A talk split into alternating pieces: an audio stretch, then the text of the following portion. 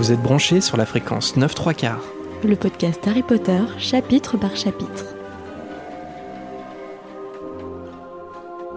Bonjour à tous et bienvenue dans ce nouvel épisode de fréquence 9 3 quarts. Je suis Jérémy. Et je suis Marina. Harry rêve, Harry se réveille et maintenant dans cet épisode, Harry prend son petit déjeuner. Et oui, parfois à la fréquence, relire chapitre par chapitre, ça veut aussi dire y aller étape par étape.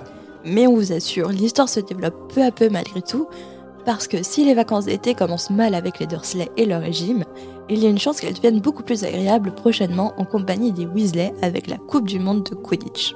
Ça va euh, ta voix, euh, Marina? Je suis désolée, comme vous l'entendez, je, je n'ai pas échappé euh, au rhume automnal. Je suis désolée, je vais faire du mieux que je peux pour survivre à cet épisode. Marina est au bout de sa vie. hein. Elle donne euh, Là, je, son je- corps pour cet épisode. Je donne le reste d'énergie que j'ai pour vous. J'ai pas dormi de la nuit, donc euh, vraiment, euh, c'est une preuve d'amour que je vous fais en étant ici. Dans cet épisode, on va parler de nourriture, des sorciers un peu bêtes qui savent pas utiliser un timbre, de la moustache frémissante de Vernon ou encore du fait d'appeler son hibou Coquesigru. Sérieusement.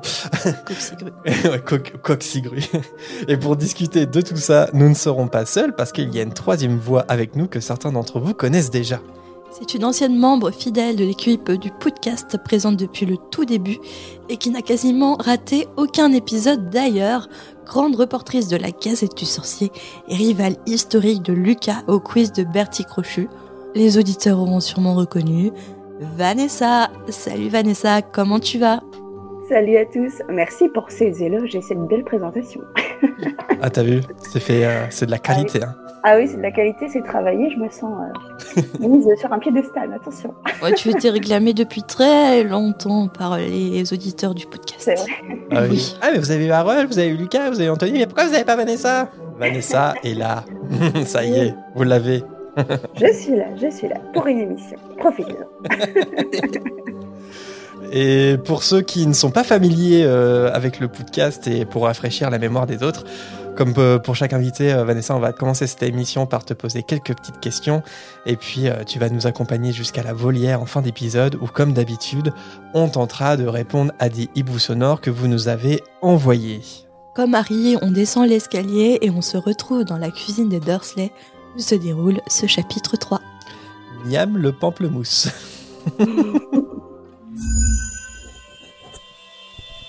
La plume à papote de Vanessa.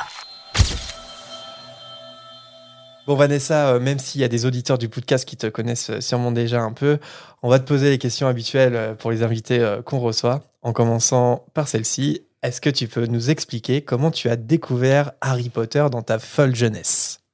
Euh, eh bien, c'est une très bonne question, vois-tu, je ne m'en rappelle pas. Ça Il aurait fallu, oui, bah, ça remonte à très loin, et il aurait fallu que je réécoute l'épisode du podcast où je l'explique, donc ça doit être dans les premiers, parce que franchement, je, me, je ne m'en rappelle pas du tout.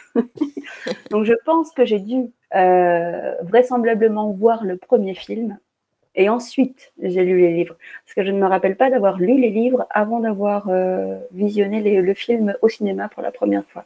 Donc je pense que ça débute par là. Et après, la passion euh, Harry Potter est venue beaucoup plus tard. Hein. Ça n'a pas été immédiat. C'était plutôt euh, sur ma vie euh, de jeune adulte. hein. C'était plutôt ouais, sur les 23-24 ans, je pense que c'est arrivé en relisant justement Harry Potter, en les revoyant. Et je pense que c'est là que le, drame est arrivé. Ouais, puis peut-être que le podcast, ça a aidé aussi, non? Je sais pas si ça a ravivé quelque chose. Euh. Ah oui, oui, complètement. Bah, les années podcast, c'était euh, l'apogée euh, de la passion, si on va dire, si on veut dire, parce que euh, du coup, on en parlait tous les 15 jours. On avait une bande de copains avec qui en parler. On devait les relire régulièrement pour se tenir euh, au niveau euh, du quiz de Bertie Crochet, quand même. La compète. Ça allait pas finir l'année dernière. Euh, parce qu'il y a de la concurrence hein, quand même. Et puis euh, dénicher les infos euh, sur le wiki Potter, euh, lire la gazette, moi pour me tenir informée et faire ma gazette du podcast. Donc forcément c'était Harry Potter toutes les semaines, voire quasiment un petit peu tous les jours. hein. Donc oui, oui, là le podcast c'était vraiment trois ans d'apogée, de, de passion. Et avec le- avec- bah, justement, avec le recul, tu gardes quel souvenir en tête de l'aventure podcast? Que c'était merveilleux, que ça a été un, vrai drame quand, quand ça s'est terminé. on voit beaucoup d'auditeurs, par exemple sur votre Discord, qui sont euh, très tristes que le podcast euh, n'ait jamais eu de suite, qu'il n'y ait jamais eu d'autres projets euh, par toute l'équipe. Hein. Je ne parle pas de la fréquence. Ils sont heureux qu'il y ait la fréquence parce que sinon ils seraient tout délaissés, ils seraient tout malheureux. Mais nous, c'est pareil. Enfin, moi, en tout cas, je le ressens. Après, on se voit plus trop avec les autres, donc on n'en parle pas forcément. Mais moi, je sais que c'est quelque chose qui me manque quand même beaucoup d'avoir un projet comme ça où on peut parler Harry Potter avec avec les copains, euh, même sans que ce soit public, hein, euh, juste en, en, groupe comme ça. C'est vrai que c'est euh, un problème que j'ai l'impression ressentent beaucoup de fans d'Harry Potter. C'est qu'ils ont peu de personnes avec qui en parler. C'est pour ça que votre Discord est si fourni, je pense. c'est que c'est un lieu où ils peuvent se réunir entre eux et en parler. Chose qu'on ne fait pas avec nos familles, avec nos, nos amis, etc. Donc euh, oui, c'est quelque chose qui me manque beaucoup. Et je suis très nostalgique quand j'y repense. J'écoute des épisodes de temps en temps. Euh, en pleurant, ah, en pleurant sous, ton plaid. oh, horrible. Avec ma boîte de mouchoirs. Mes chocolats et puis euh, ma dépression. Voilà. Non, c'est vrai que c'était euh, c'est un, un, super souvenir. En fait, en plus, l'émission a dû s'arrêter pour des questions pratiques parce que on pouvait plus se réunir. Enfin, surtout moi, en fait, euh, j'ai déménagé. Du coup, on n'a pas tenté de le faire en ligne parce que euh, comme on se réunissait tous autour de la même table, bah, on s'est dit ce serait pas la même chose. Mais tu sais par contre ça pas été la même chose. Ouais, ouais, ouais, je pense vraiment. Et puis tu sais que on continue de recevoir très très régulièrement la même question alors, est-ce que le reste de l'équipe euh, a lancé une autre émission? Vraiment, vraiment, je, je, plaisante pas, mais c'est toutes les semaines qu'on reçoit des messages. Mm. Et, euh, ah oui, à ce moment-là? Ah oui, oui, vraiment. vraiment. Mais euh, alors, je dis, bah, peut-être, peut-être qu'un jour. Et puis, puis, si ça se fait, bah, on, sera les premiers à l'annoncer avec plaisir. Mais je pense que c'est. Mais voilà, on, grandit, on évolue, on est des adultes. Et puis, c'est pas forcément évident de s'organiser. De, voilà, ça, ça prend quand même du temps hein, de faire ça, même si c'est un hobby. Donc, euh, voilà, mais pourquoi pas, on ne sait jamais, hein, ça se trouve, euh, il y aura une possibilité euh, un jour. Oui, peut-être un jour, quand les enfants seront majeurs. c'est ça. Donc bon, c'est pas pour tout de suite. Mais non, mais peut-être. Mais après, quand je vois le temps que toi, ça te prenait juste pour préparer une émission, pour la monter, la mettre en ligne, c'était un temps phénoménal. Et en fait, le problème qui s'est posé sur la suite du podcast, c'est que il y avait un petit noyau qui avait très envie de faire quelque chose, mais c'est que personne n'avait le temps, euh, les connaissances, le matériel pour le faire, pour te remplacer en fait. C'était ça le, sujet principal de ah bon, qui prend la place de Jérémy? Et là, bizarrement, il n'y avait aucun volontaire. ouais, ça aurait peut-être pu marcher si, euh, bah, par exemple, si j'étais pas l'animateur, mais qu'on tournait, en fait, par exemple, si un jour c'était moi qui préparais l'émission, un jour c'était quelqu'un d'autre. Là, il se trouve que, je sais pas, naturellement, il se trouve que, bah, en fait, c'était moi qui animais, c'était moi qui préparais.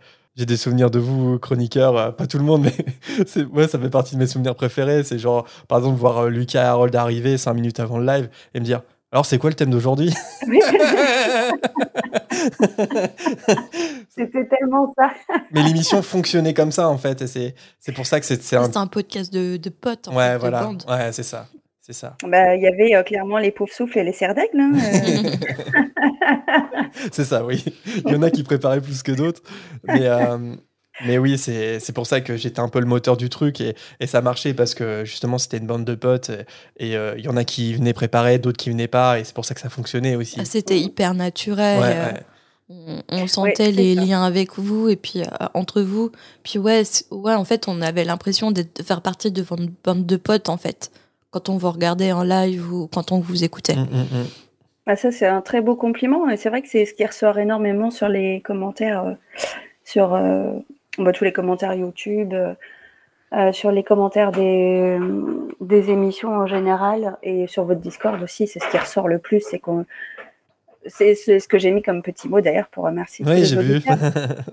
Ils ont compris le principe. C'était juste pour parler Harry Potter entre potes, quoi. Et mm. ça, c'était.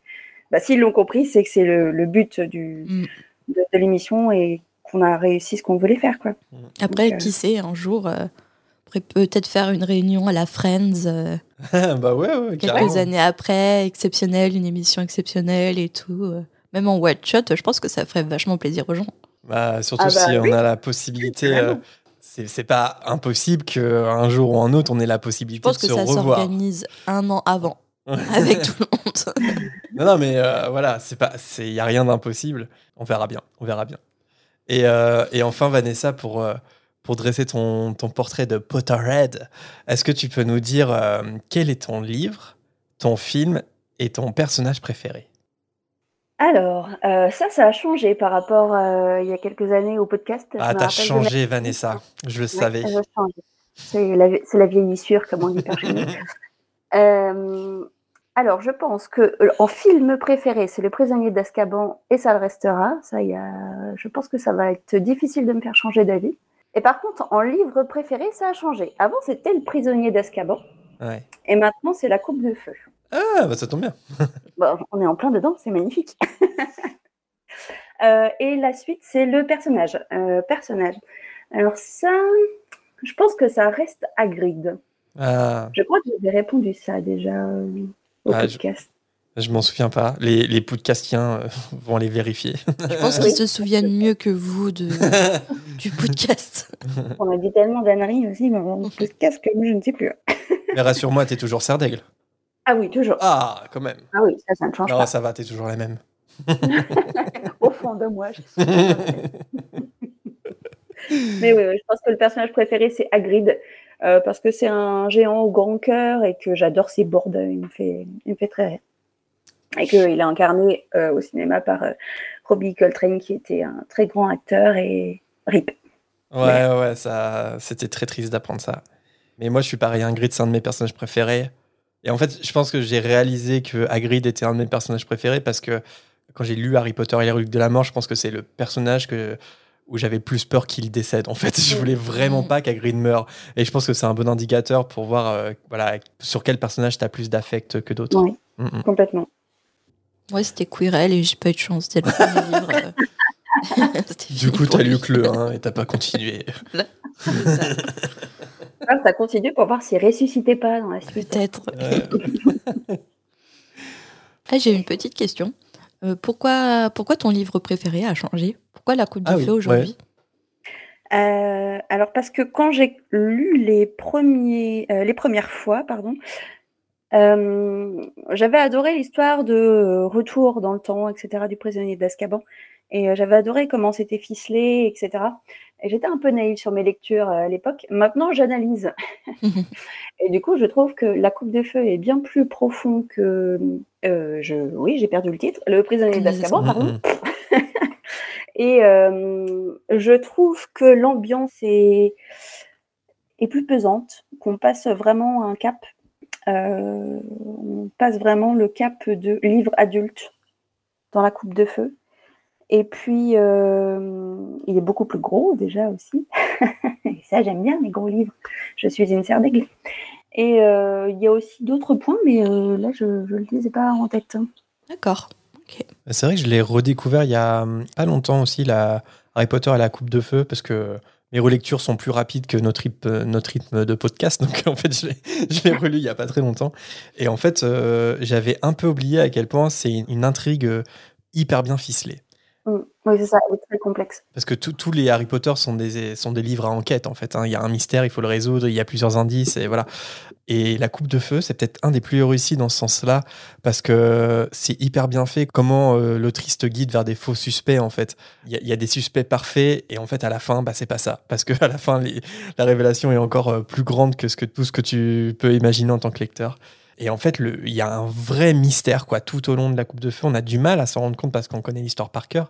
Mais il y a un vrai mystère, quoi. Pour les gens qui découvrent, euh, qui ou- ouvrent euh, ce livre et qui découvrent l'histoire, ça doit être incroyable comme, euh, comme expérience parce que c'est hyper bien ficelé. C'est ça, et en fait, même quand on relit maintenant, alors qu'on l'a lu des dizaines, des centaines de fois, je trouve qu'il y a certains détails qu'on oublie. Et du coup, quand Ouais. on les relit encore, on fait Ah oui, au fait, j'avais oublié, mais où est-ce que ça mène, ça, déjà, ce détail-là? Et en fait, on va retrouver ça plusieurs chapitres plus loin, et ça va nous ouvrir un, un indice. Et euh, quand on sait la fin, on va faire, ben oui, évidemment, ça amène à ça. Mais c'est vrai qu'il y a, il y a des petits inserts comme ça, un petit peu partout. Et, je trouve que oui, la coupe de feu est beaucoup plus euh, nourrissant en termes de, bah, d'enquête, comme tu dis, et de d'énigmes. Euh, il faut vraiment plus chercher. Et je sais pas, il y a un côté vraiment sombre qui m'a beaucoup plus plu. Ouais, ouais, bah, finalement, en tant qu'adulte. Ouais, c'est la bascule. Hein. Complètement. Oui, complètement. Mm. Si on a plus le film en tête, il y, a aussi davantage moyen de redécouvrir à travers la lecture.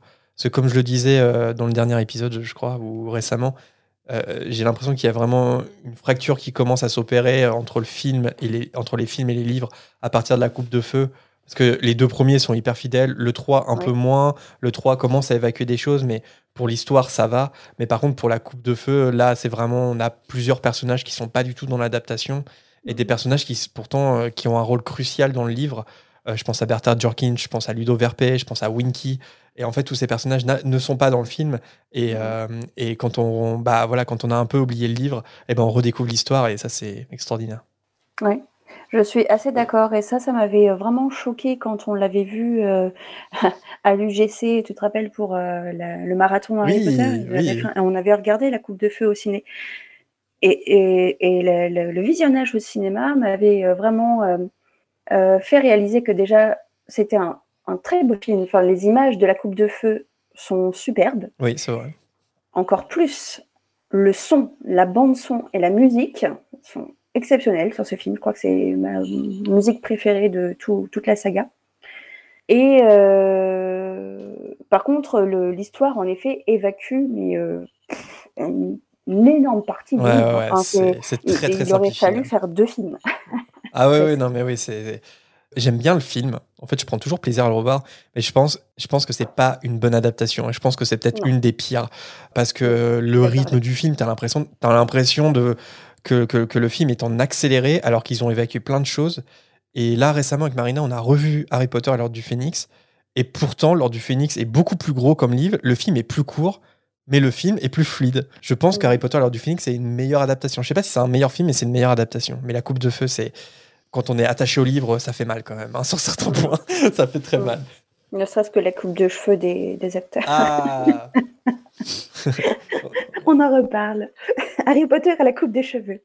Ah mais je pense que si t'as pas lu le livre, si t'as vu que les films, je sais pas si t'as cette impression euh, quand tu regardes le film La Coupe de Feu. Je sais pas, peut-être que c'est une impression de fan des livres, peut-être. Hein. Je sais pas. Parce qu'on sent le manque dans l'histoire. On sait qu'il y a des choses qui manquent. Est-ce parce qu'on sait ou parce qu'on le ressent aussi quand on n'a pas lu les livres? C'est une très bonne question. Il faudrait demander à quelqu'un qui n'a lu que qui n'a vu que les films mm. et sans lire les livres.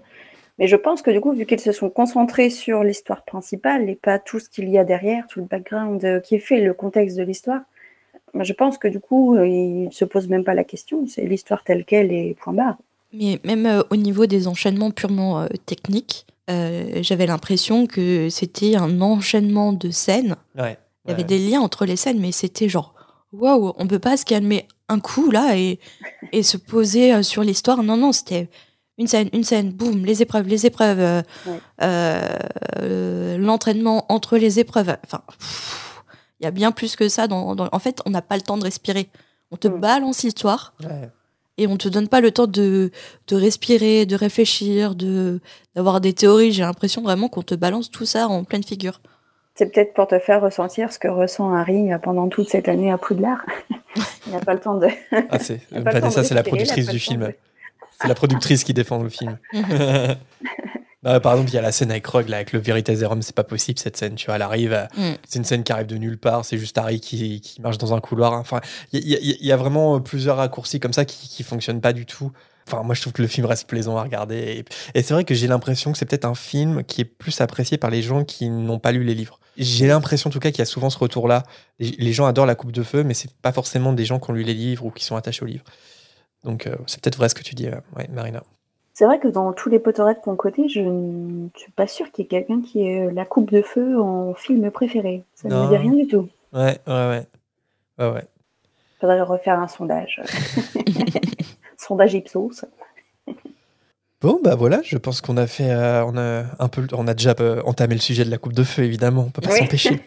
Mais c'est surtout, euh, surtout avec les, les éléments que, que, tu nous as donnés, enfin les réponses que tu as données, Vanessa, je pense que les auditeurs euh, t'identifient un peu plus, euh, davantage, surtout ceux qui n'ont pas écouté le podcast. Et puis il faut en profiter pour questionner Vanessa, parce qu'apparemment c'est un one-shot, alors on va profiter de, de sa présence. Bah, elle nous coûte très cher hein, sur cet épisode, donc ça va être compliqué de la revoir. elle, a, vidé le Tipeee. Ah, ouais. ah mais on, on, me paye en fait. Le cachet est énorme. D'accord. c'est la bonne surprise de Noël, merci. Alors, on va se plonger euh, tous ensemble dans ce chapitre 3, si vous êtes euh, prêtes, Marina et Vanessa. Mhm. Mais oui. Bah alors, c'est parti. Et la coupe de feu. Chapitre 3. L'invitation. On retrouve Harry qu'on avait laissé euh, à Private Drive au petit matin et qui s'apprêtait à descendre prendre son petit déjeuner. Quand il arrive dans la cuisine, les trois Dursley sont déjà là, Vernon lit le journal et Dudley fait la tronche en voyant sa mère couper un pamplemousse. Régime oblige. En fait, si Dudley est au régime, c'est parce que sur son dernier bulletin scolaire, l'infirmière a alarmé les Dursley sur l'état de santé de leur fils, et notamment le fait que plus aucun uniforme de l'école ne lui convient. Alors d'habitude, euh, Vernon et Pétunia euh, trouvent toujours des bonnes excuses sur les mauvais bulletins de Dudley. C'est de la faute des profs euh, qui comprennent pas que leur fils est intelligent. Et Vernon voit de toute façon d'un bon oeil que son fils ne soit pas, et là je cite, un de ses premiers de la classe avec des manières de fillette. Alors plusieurs, plusieurs petites choses là déjà sur ce début de chapitre. En vrai, pour avoir un peu gravité autour du système scolaire dans, ma vie professionnelle, ça existe vraiment des parents qui, quoi qu'il arrive, vont défendre leurs enfants. Et, et, ça me rappelle des très mauvais souvenirs. Et euh, a priori, les Dursley en font partie, quoi. Parce que vraiment, pour penser que les profs comprennent pas que Dudley est intelligent, c'est que tu as un souci, quoi, en tant que parent, quoi. et je tique un peu aussi sur la remarque de Vernon, quoi. Qu'il dit, euh, il veut pas que son fils soit un de ses premiers de la classe avec des manières de fillette.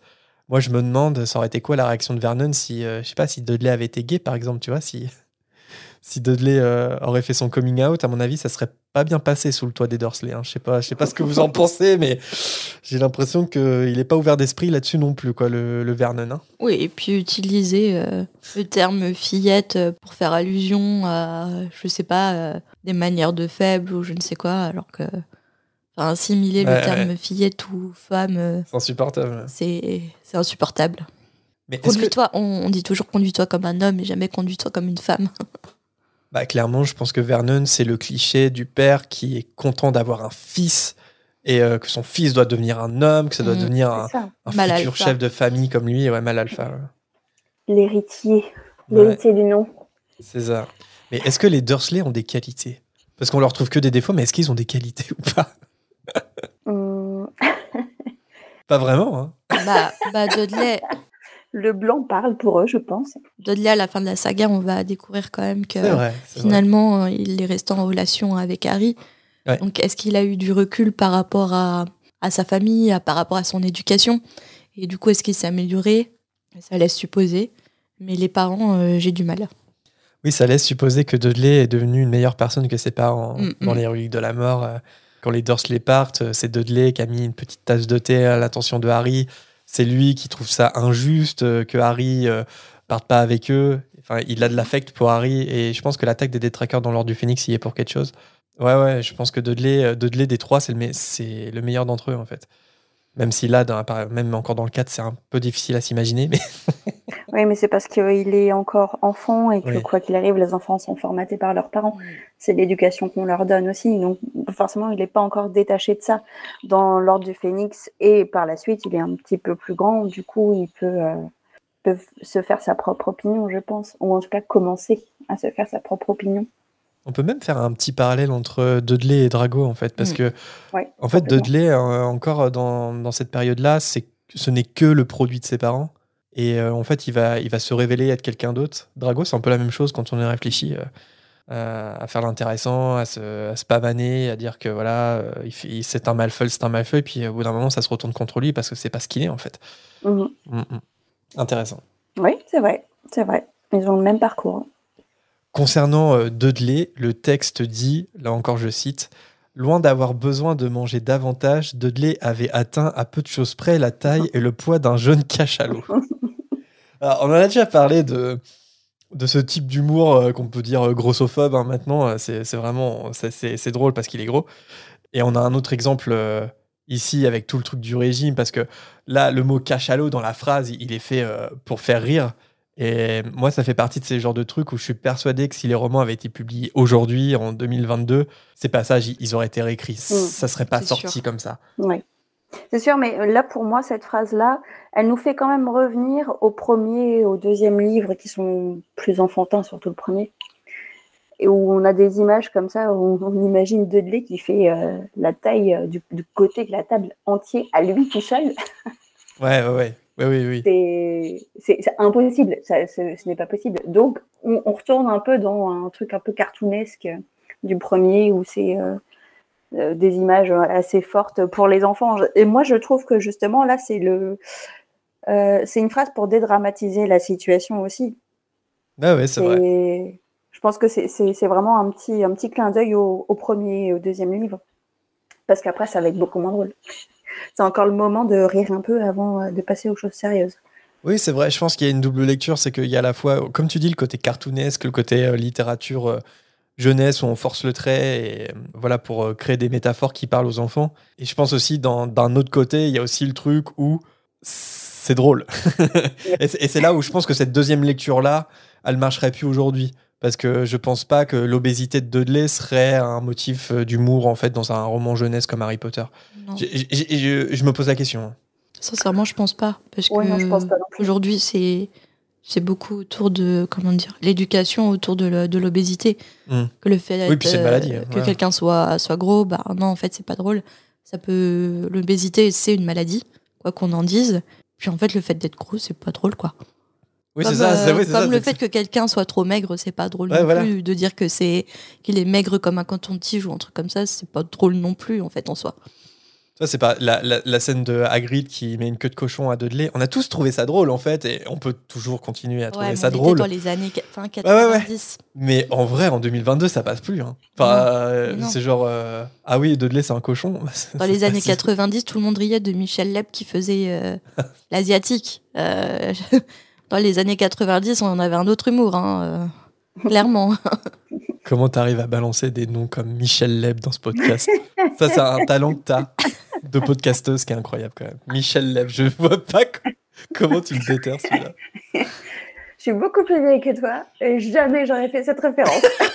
Bah, non, mais, mais parce que, en fait, Michel Leb et son sketch sur euh, qui imite un asiatique, Ah oui. je trouve euh, que c'est c'est le sketch qui représente le plus l'humour dépassé des années 90 et à quel point on avait un autre humour sans en fait dans les années 90 les gens rigolaient sans se douter que ça pouvait offenser quelqu'un en fait Oui, c'est ça. c'est ça Mm, mm. il n'y avait pas la notion euh, d'offenser et je trouve que Michel Leb qui fait encore son spectacle aujourd'hui avec ce sketch Ah bon? je trouve que c'est le ouais c'est le meilleur exemple tu Oh, vois bah, Faut qu'on ait le vent en spectacle. Non. Eh ben, prenez-moi une place en même temps. Parce que Allez. on parle. Allez, on, et on peut en faire une story pour les auditeurs. Ça a l'air génial. Donc, euh, pour euh, le bien-être euh, de Dudley, un régime a été instauré tant bien que mal dans la souffrance et les larmes. Et Pétunia a imposé le même régime pour tout le monde pour ne pas tenter Dudley d'aller chipper dans l'assiette des autres. Fini les sodas, les confiseries et les hamburgers. Et bonjour l'alimentation healthy, faite de fruits et de légumes, que Vernon appelle de la nourriture pour lapins. Ah, j'ai envie de dire à, à Vernon, là c'est le petit côté euh, végétarien, mais euh, en vrai, on est plus proche des lapins herbivores que des mammifères carnivores. Mais bon. mais, mais, mon grand-père, euh, quand il mangeait jamais de salade, de choses comme ça, et quand on mangeait de la salade, mon grand-père disait toujours Mais pourquoi je dois manger ça? Est-ce Ouais. que vraiment je suis un lapin? Ça me fait un peu peur de voir euh, le rapprochement avec euh, Vernon. T'inquiète, mon père me sortait Je ne suis pas une poule quand je lui proposais de maïs. Ah, bah voilà. le même humour. Euh, voilà. Mais en vrai, pour notre santé, enfin, si on avait le- que le choix entre les deux, il vaut mieux manger comme un lapin que manger comme un euh, loup carnivore. Oui, oui, oui, Oui, tout Il y a à fait. quand même un juste milieu. Oui, il y a un juste milieu à trouver. On est des omnivores. Le régime euh, n'empêche pas la tante Pétunia de continuer à faire du favoritisme parce que le quart de pamplemousse qu'elle donne à Harry est plus petit que celui de Dudley. Sans doute parce qu'elle juge important pour son fils de savoir qu'il mange toujours plus que son cousin. Et là, je me dis, c'est grave de penser ça. Et ça montre que le problème à la base, c'est pas Dudley, en fait, c'est ses parents. Et notamment sa mère. Enfin, c'est grave de penser, genre, ah, il faut que Dudley ait une plus grosse part de pamplemousse, quoi. Puis finalement, si Dudley il a des problèmes de poids, euh, C'est c'est un peu de leur faute. hein. C'est c'est totalement de leur faute parce que c'est pas Dudley qui va faire les courses. hein. Ouais, ouais, ouais. Bah, dans ce cas-là, enfin. Et pense- Vernon aussi a des problèmes de poids aussi. Ouais, ouais. Sauf que euh, ce que la tante Pétunia ne sait pas, c'est que Harry, en vérité, le petit malin, il suit pas du tout le régime imposé par les Dursley. Dès qu'il a appris à propos du régime, il a utilisé Edwige pour demander à ses proches de lui apporter à manger, ce qu'ils ont fait sans décevoir Harry. Hermione lui a envoyé de la nourriture sans sucre, du fait que ses parents soient dentistes. Hagrid, euh, il a envoyé ses traditionnels biscuits impossibles à manger. Et surtout, il y a Madame Weasley qui l'a gâté avec plein de cakes et de pâtés. D'ailleurs, le paquet était si lourd que Errol avait dû se reposer toute une semaine dans la chambre de Harry avant de repartir. Le pauvre Errol. Euh, on en parle des pâtés de Madame Weasley? Genre, pourquoi des pâtés, quoi? Pâté Des pâtés de gnome Ah. Des pâtés de quoi? Enfin, genre, moi, si j'étais. Pourquoi ça te choque des pâtés? Bah, je sais pas, genre, si j'étais en manque de nourriture, par exemple, euh, voilà, et que je demande à mes amis, vous pouvez pas m'en- m'amener un peu de nourriture, j'attendrais pas forcément qu'on m'envoie des pâtés, tu vois. C'est pas plutôt des terrines? Ah, je sais pas. Traduit par pâté, en tout cas, dans le texte. Oui, pâté terrine, c'est la même chose. Après, euh, c'est vrai que c'est pas très pratique à manger. sans pain, sans rien. euh, Comme ça, le pâté à la cuillère, direct dans le bocal, c'est pas. bon, c'est nourrissant, tu me diras, mais c'est pas ce qu'il y a de plus ragoûtant. Si vous deviez, euh, enfin, si vous étiez contraint de manger que des fruits et légumes, c'est quoi la, la nourriture qui vous manquerait le plus? C'est quoi que vous demanderiez à, à Madame Weasley de vous ramener? De la nourriture japonaise. Le Jap? Sushi, gyoza, Ah ouais, un peu de nourriture chinoise avec des nouilles. ton péché mignon. Voilà. Et toi, Vanessa? Euh, des pâtes, simplement. Ah, Enfin, je- Ah. Eh bah ouais, non seulement on est sardègue, mais en plus, euh, on a le même amour pour la cuisine italienne. ouais, moi, les pâtes. Ouais. Toutes sauces confondues. Tout à fait. Et toutes formes confondues. En plus de toute la nourriture reçue, Harry euh, a aussi eu des gâteaux d'anniversaire de la part de Ron, Hermione, Hagrid et Sirius, dont deux l'attendaient encore sous la lame de parquet. Donc autant dire que Harry ne dit rien en mangeant tranquillou son petit bout de pamplemousse, contrairement à Vernon qui grogne aussi fort que son fils. Après, en vrai, c'est super bon du pamplemousse. Bah ouais. Certes, mais un quart de pamplemousse euh, en petit-déj, euh, Ouais.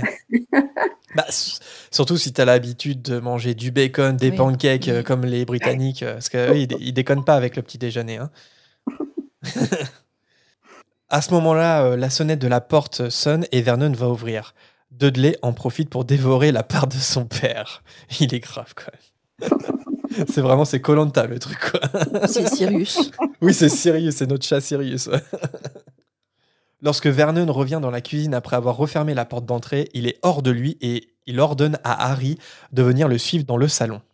Vernon lui demande de s'expliquer, mais Harry fait comprendre à son oncle qu'il ne voit pas de quoi il parle, le tout le plus poliment possible, sachant à quel point le régime le rend encore plus agressif que d'habitude en ce moment. Le, le- le gars est quand même au niveau euh, agressivité euh, au plus haut niveau qu'on connaisse. Et là, en plus, il est encore pire avec le régime. Ça fait penser à, à moi qui, hier avec euh, ma diminution de, de sucre dans mon thé. Ah Vas-y, explique. Enfin, moi, j'étais pas là, mais. Bah non, si t'étais là justement. Ah oui, oui. J'essaye de diminuer les, les mauvais sucres en fait euh, dans mon alimentation. Donc notamment, euh, je sucre mon thé un peu beaucoup. De sucre dans le thé, c'est vraiment beaucoup. Donc je diminue petit à petit. Et hier après-midi, j'ai bu un thé sans sucre.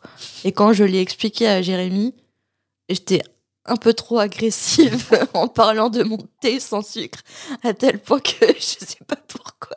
C'est comme si je Ah oui, avec le fait. cappuccino, parce que tu me disais, Oui, Mais attends, t'en bois pas tous les jours des cappuccinos, c'est sucré et tout. Euh, Et tu me dis, bah, parce que moi, regarde, là, j'ai bu un thé euh, sans sucre euh, cet après-midi, et ça va, quoi. Ça, je, me- je, vais, je vais bien. j'étais hyper agressive inutilement, je m'en suis pas rendu compte. En fait, sa façon de me le dire contredisait ce qu'elle est en train. Ça allait pas du tout. Toujours dans l'excès. Non, je suis un peu pareil. Genre, moi, le thé, le café, c'est sucre au sucre. Mais euh, je sais que c'est pas bien. Mais il faut essayer la stevia. Hein. Ah ouais, ouais. Faudrait que Vernon, il essaye ça aussi. Ah oui. Au moins sur le pamplemousse. Et des calmants aussi, hein. Le pauvre. hein. Une petite camomille. Voilà, camomille, euh, camomille lifestyle euh, pour l'oncle Vernon. Justement, euh, l'oncle Vernon apprend alors à Harry qu'une lettre est arrivée à son sujet. Il la lit à voix haute. C'est une lettre de monsieur et madame Weasley adressée aux Dursley. Dans la lettre, Molly et Arthur leur demandent l'autorisation d'accueillir Harry pour l'emmener voir la finale de la Coupe du Monde de Quidditch qui aura lieu dans quelques jours. C'est une occasion unique parce que ça fait 30 ans que la Grande-Bretagne n'a pas accueilli le tournoi et grâce à son travail, Arthur est parvenu à obtenir de précieux billets difficiles à avoir. Ça m'a rappelé des souvenirs euh, quand j'essayais d'avoir des, des billets de l'enfant maudit à Londres au tout début de la pièce. Impossible. Impossible à avoir. Les Weasley euh, précisent qu'ils seront heureux de garder Harry avec eux jusqu'à la rentrée et qu'une réponse par la voie normale, sorcière, serait préférable parce qu'ils ne sont même pas sûrs que le facteur Moldus sache où ils habitent. Et d'ailleurs, à ce propos, Madame Weasley précise dans sa lettre qu'elle espère qu'il y a assez de timbres sur l'enveloppe. Et c'est une des raisons pour lesquelles l'oncle Vernon est furieux, parce que lorsqu'il lui montre l'enveloppe littéralement couverte de timbres, Harry se réfrène de rire et il en conclut calmement qu'il y a assez de timbres, effectivement. Alors c'est drôle et, en même temps c'est un exemple encore là une fois que, que les sorciers sont un peu bêtes quand même hein, quand, quand il s'agit de s'adapter à la vie moldue. Ça m'a fait penser par exemple quand Ron hurle dans le téléphone. Je veux dire, euh, dans Harry Potter, dans les livres en tout cas, ils savent même pas enfiler un jean et un t-shirt. Ils sont, ils sont vraiment bêtes quoi. Pourquoi couvrir la lettre, l'enveloppe de, de timbre quoi? Ah là là, sacré sorcier. Peut-être parce qu'elle n'est pas allée à la poste euh, poster sa lettre. Elle a acheté des timbres et elle l'a fait elle-même. Du coup, elle savait pas combien en mettre. Je, je sais pas ce qui s'est passé dans la tête de Molly Weasley à ce moment-là. Mais c'était pas très rationnel. si Vernon est en colère, c'est parce que euh, le facteur a remarqué la lettre évidemment et qu'il a sonné à la porte parce qu'il trouvait ça drôle. Et s'il y a une chose dont les Dursley ont horreur, bien sûr, c'est d'être associé à n'importe quoi de bizarre ou d'anormal. Bon, par contre, euh, avoir un fils qui bully euh, les autres et qui met sa santé en danger, ça va. Mais par contre, recevoir une lettre un peu bizarre, ça, ça va pas. Chez les Dursley, ça va pas. Oui, mais c'est normal. Alors vas-y, développe. Pourquoi c'est normal? Bah parce qu'il n'y a pas de magie. Ouais, ouais, ouais. Tout pendant qu'on parle pas de magie, tout va bien dans le meilleur des mondes. Ouais, ouais, ouais, c'est, c'est le, le paradoxe hein, des, des. C'est, c'est leur maladie, hein, voilà. Clairement. Harry tente de se faire le plus discret et le plus gentil possible parce qu'il meurt d'envie d'aller à la Coupe du Monde de Quidditch, bien entendu. Il attend que son oncle reprenne la parole, mais voyant qu'il ne fait que de le regarder d'un air suspicieux, Harry lui demande si c'est bon, s'il peut aller rejoindre les Weasley. Un duel sévère se passe dans la tête de Vernon. S'il accepte, Harry serait l'ado le plus heureux du monde, ce que Vernon aurait sûrement du mal à supporter. Mais d'un autre côté, il arriverait à se débarrasser de son neveu deux semaines plus tôt, et ça, ça serait le bonheur. Vernon suspend sa décision le temps de pinailler sur quelques détails. Qui est cette Madame Weasley? Tout en évitant le nom de Poudlard Express, rappelant la- l'existence de la magie à son oncle, Harry lui explique que c'est la mère de son ami Ron. Il l'a rencontrée lorsqu'elle attendait ses enfants sur le quai en revenant de l'école. Je passe toute la partie où, euh, Vernon se rappelle de Madame Weasley et euh, la qualifie de rondelette. Ouais, ouais. Pour s'assurer, Yep. Ouais. on va passer le débat encore. Ouais, il C'est peut le parler. total qui se fout de la charité. hein. C'est un peu ça. ouais. Et puis en plus, euh, c'est quoi ça, euh, le Quidditch? Harry lui explique que c'est un sport qui se joue sur les balles, mais balai volant n'est pas le vocabulaire que Vernon supporte d'entendre dans son propre salon. Et puis aussi, qu'est-ce que ça veut dire la voix normale? Vernon euh, fait mention à la phrase que vous nous adressiez votre réponse par voix normale. Harry lui répond que la voix normale chez les sorciers fait référence au hibou.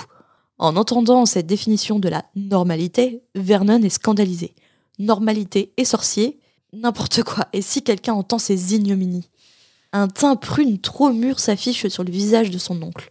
Comment ose-t-il faire allusion au paranormal sur son toit? Je dis paranormal, c'est surnaturel. Ouais. Lui et Pétunia l'ont habillé. Enfin, parce que Dudley ne voulait plus de ces vêtements. N'oublie pas de préciser Harry qui porte justement des vêtements trop grands pour lui. Justement, sur le surnaturel et le paranormal, toi, avec tous tes podcasts et tes vidéos euh, que tu aimes regarder sur le paranormal, en fait, euh, les Dursley, ils t'aimeraient pas trop, je pense. non. Mais je pense que même sans magie, euh, je crois qu'on avait déjà eu la conversation, mais même sans magie, je pense que Vernon et Pétunia, pour eux, si quelque chose sort de leur cadre de vie bien déterminé, c'est anormal. En fait, ils ont vraiment une définition de la normalité subjective et euh, pour eux, si tu sors de cette définition, t'es pas normal de toute façon.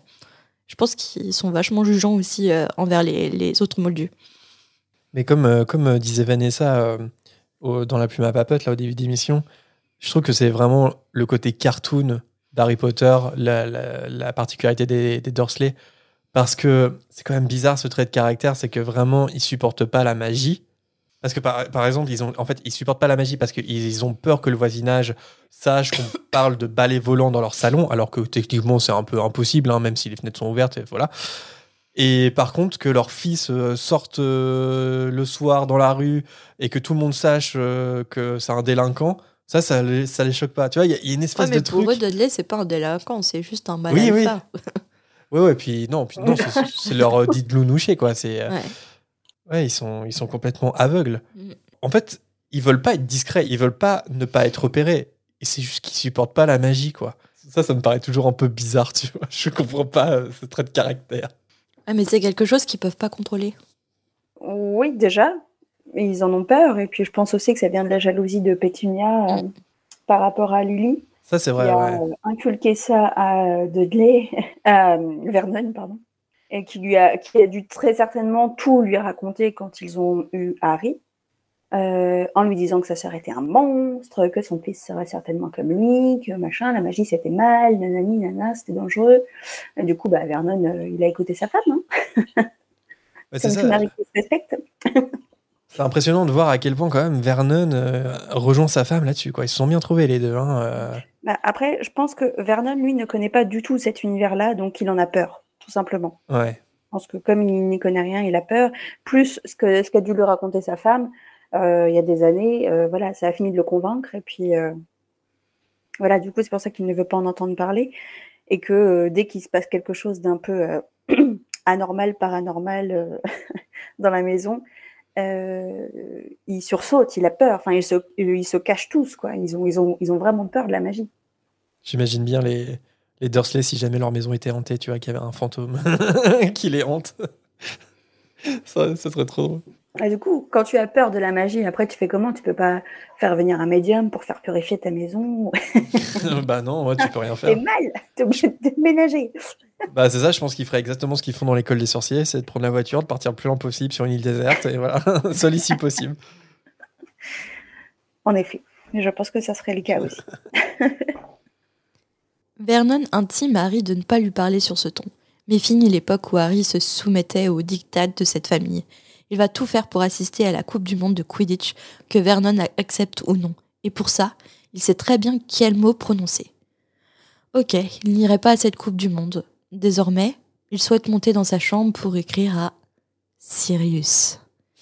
Bingo Déjà que le visage de Vernon a une teinte de prune pas mûre, mais là, c'était entre le visage pâle par endroits et la glace au cassis périmé par d'autres.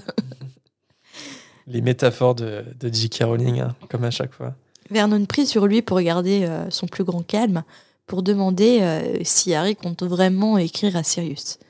Mais oui, bien sûr, Harry va écrire à Sirius. Ça fait trop longtemps que son parrain n'a pas une nouvelle de lui. Faudrait pas qu'il pense que quelque chose se trame. Harry s'arrête de parler pour savourer ce moment. Les pensées de Vernon se matérialisent euh, devant Harry. Alors, s'il empêche son neveu d'écrire à son parrain, Sirius serait certainement alerté par le silence d'Harry. Ça y est, Vernon est ferré. Harry peut aller à la Coupe du Monde de Quidditch et rester chez ses amis jusqu'à la fin des vacances. Mais bon, qu'il écrive à ses Weasley euh, pour qu'ils viennent le chercher. C'est certainement pas lui qui va le conduire à travers le pays. Ah, comment En plus, tu sais même pas où ils habitent. Euh, oui, oui. Les Weasley. C'est débile. Et puis, oui, oui, c'est ça. Et puis Harry, quand même, euh, Ah, Là, on voit bien un peu le côté, euh, pas manipulateur, mais il a, il a beaucoup de réparties euh, Mm. dans, dans les livres, Harry. Et il sait comment manipuler les Dursley, quand même. Là, c'est- du chantage, hein, ce qu'il fait. hein. C'est- Il leur, fait croire, il leur fait croire que Sirius va venir les tuer si jamais. En même temps, il a bien raison d'utiliser euh, la seule arme euh, Oui, qu'il oui. a finalement contre eux. hein. Déjà, il va pas l'avoir longtemps, Oui, Malheureusement. malheureusement. Autant qu'il s'en serve, hein, parce que c'est le, le seul moyen pour avoir gain de cause. Donc bon, après, euh, face à des gens comme ça, euh, franchement, tu as peu de scrupules. Tu utilises ce que tu as sous la main. D'ailleurs, ça me fait penser à une scène dans, au début du Prince de Sang Mêlé, si je me trompe pas. En fait, Harry ne dit pas que son parrain est mort. Et en fait, ils l'apprennent de Dumbledore quand il, quand il vient chez les Dursley. Mm. Ils sont là. Mais ton parrain, il est mort, tu nous as même pas dit. Ah, Du coup, là, ça me fait revivre la scène de la mort de Sirius euh, qu'on a vu au cinéma il y a pas si longtemps. Et euh, cette scène, euh, quand je l'ai revue, je me suis dit, mais ça n'a pas de sens. T'es toujours, dans, t'es toujours dans le déni en, fait, en fait, sa mort, elle est tellement. euh, aussi bien dans le livre que dans le film. Elle est Elle est soudaine. soudaine, mais douce en même temps, trop douce, à tel point qu'on s'en rend pas compte. Je sais pas si vous Mhm. voyez ce que je veux dire. Ouais, Euh, Moi, j'étais là, je fais, mais non, il pas peut pas- se, se dire que ça y est, Sirius est mort? Ouais, c'est ça. Est-ce qu'il peut revenir du voile? Est-ce que est-ce qu'il se transforme en fantôme? Est-ce qu'il est piégé dans un autre monde? Enfin, je sais pas. Il y a eu un Avada quand même, mais euh, je sais pas. Moi, je me, je me demande si le voile est pas là aussi pour euh, créer cette ambiguïté euh, chez Harry, parce qu'il a vu Cédric Diggory euh, mourir à la fin de la Coupe de Feu. Il a même ramené son cadavre à Poudlard. Donc Harry, il a été confronté à la mort. Et je pense peut-être que J.K. Rowling voulait que pour son parrain, la pilule soit plus difficile à accepter. Et pour qu'elle soit plus difficile, il fallait pas qu'il meure comme Cédric Diggory est, mort. C'est-à-dire, il fallait pas qu'il reste de corps, en fait. Il fallait qu'il disparaisse. Et c'est pour ça que euh, ce voile au département des mystères, c'est voilà un outil magique euh, assez pratique parce que Harry euh, peut pas faire son deuil de cette manière. Je trouve que c'est assez malin de sa part parce que ça complexifie euh, bah, l'acceptation de la mort de son parent davantage en fait, qui meurt de cette façon. Mhm. Retenant sa joie de ne pas tout gâcher, Harry croise Dudley dans le couloir, qui écoutait aux portes, bien sûr. Ce pauvre Dudley doit être bien déçu de la tournure de la situation. En arrivant dans sa chambre, Harry découvre avec plaisir qu'Edwige est de retour. Mais elle n'est pas seule. Elle semble être accompagnée d'une balle de tennis qui heurte violemment la joue d'Harry. Mais ce n'est pas une balle, c'est juste un petit hibou surexcité d'avoir laissé une lettre. Nous allons venir te chercher, que ça plaise ou non à tes moldus. Il n'est pas question que tu manques la Coupe du Monde. Mais papa et maman pensent que ça sera mieux de faire semblant de leur demander la permission d'abord. S'ils sont d'accord, renvoie-moi coq avec ta réponse illico presto et on viendra te chercher à 5h de l'après-midi dimanche prochain. S'ils ne sont pas d'accord, renvoie-moi coq illico presto et on viendra quand même te chercher à 5h de l'après-midi dimanche prochain. Hermione arrive cet après-midi. Percy a commencé à travailler au département de la coopération magique internationale. Surtout, ne lui parle pas de quoi que ce soit qui concerne des pays étrangers si tu ne veux pas étouffer euh, sous de- des discours à mourir d'ennui. À bientôt, Ron. Coq? En quoi ce petit hibou ressemble à un coq? Et puis en plus, le fameux coq euh, doit se calmer. Il est toujours en train de fêter la livraison de sa lettre, mais Harry a besoin de lui pour l'envoi de la réponse à Ron. Trop surexcité, il vole au-dessus de la cage d'Edwige qui lui fait un regard à la Weedy. Donc ça veut dire un, un regard un peu... Enfin, pas très sympa, quoi. Juste un petit point sur euh, Coque-Sigru, que je dis Coque-Sigru, je sais pas pourquoi euh, il faut dire Coque-Sigru, c'est ça? Euh, Parce que ce nom, il, a, il, a un peu, il est un peu bizarre. Et voilà, juste un petit point euh, sur la traduction, parce que ça m'intéresse toujours. En anglais, ça se dit Pigwidgeon, et son, du coup, son diminutif, c'est Pig. Donc, Pig, ça veut dire cochon. Cochon. Ouais, Mhm. cochon en anglais. Et en fait, juste sur l'étymologie de la version originale, en fait, Widgeon, donc pig widgeon, widgeon, c'est une, une variété de canard. C'est un canard siffleur. Et puis, il y a aussi la sonorité de pigeon qui veut dire pigeon euh, en français, Mhm. c'est pareil. Donc, en gros, ça mélange le cochon, le canard et le pigeon. Et Jean-François Ménard, le traducteur euh, francophone, il a traduit ça par coq-sigru. Ce qui est euh, intéressant, c'est que ça mélange aussi des animaux, mais ça mélange d'autres animaux, parce qu'on a le coq, ça peut faire penser à la cigogne aussi, et à la grue, qui est euh, un animal. Donc, tu as le coq, la cigogne, la grue. C'est pas, c'est pas le cochon, le canard et le pigeon, mais on a quand même euh, mélange d'animaux. Mhm. Mais euh, c'est surtout, c'est un, je savais pas, mais en fait, euh, c'est une créature imaginaire qui est préexistante à Harry Potter, vous le saviez? Ah non Bah voilà, bah en fait, c'est une créature imaginaire qui apparaît, je crois, pour la première fois dans Gargantua de Rabelais. Voilà. D'accord.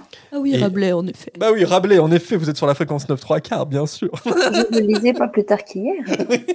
c'est mon livre de chevet, bien sûr. Bienvenue sur euh, France Culture.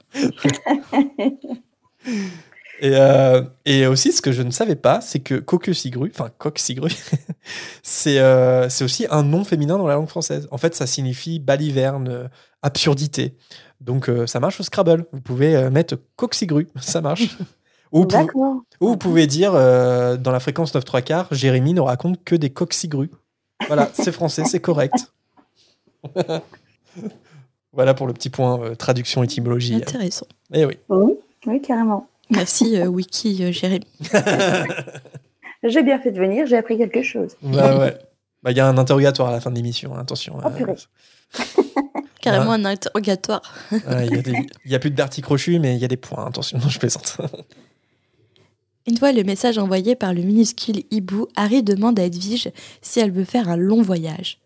Mais bien sûr qu'Edwige veut faire un, un long voyage. Elle est un peu euh, fière, euh, Edwige.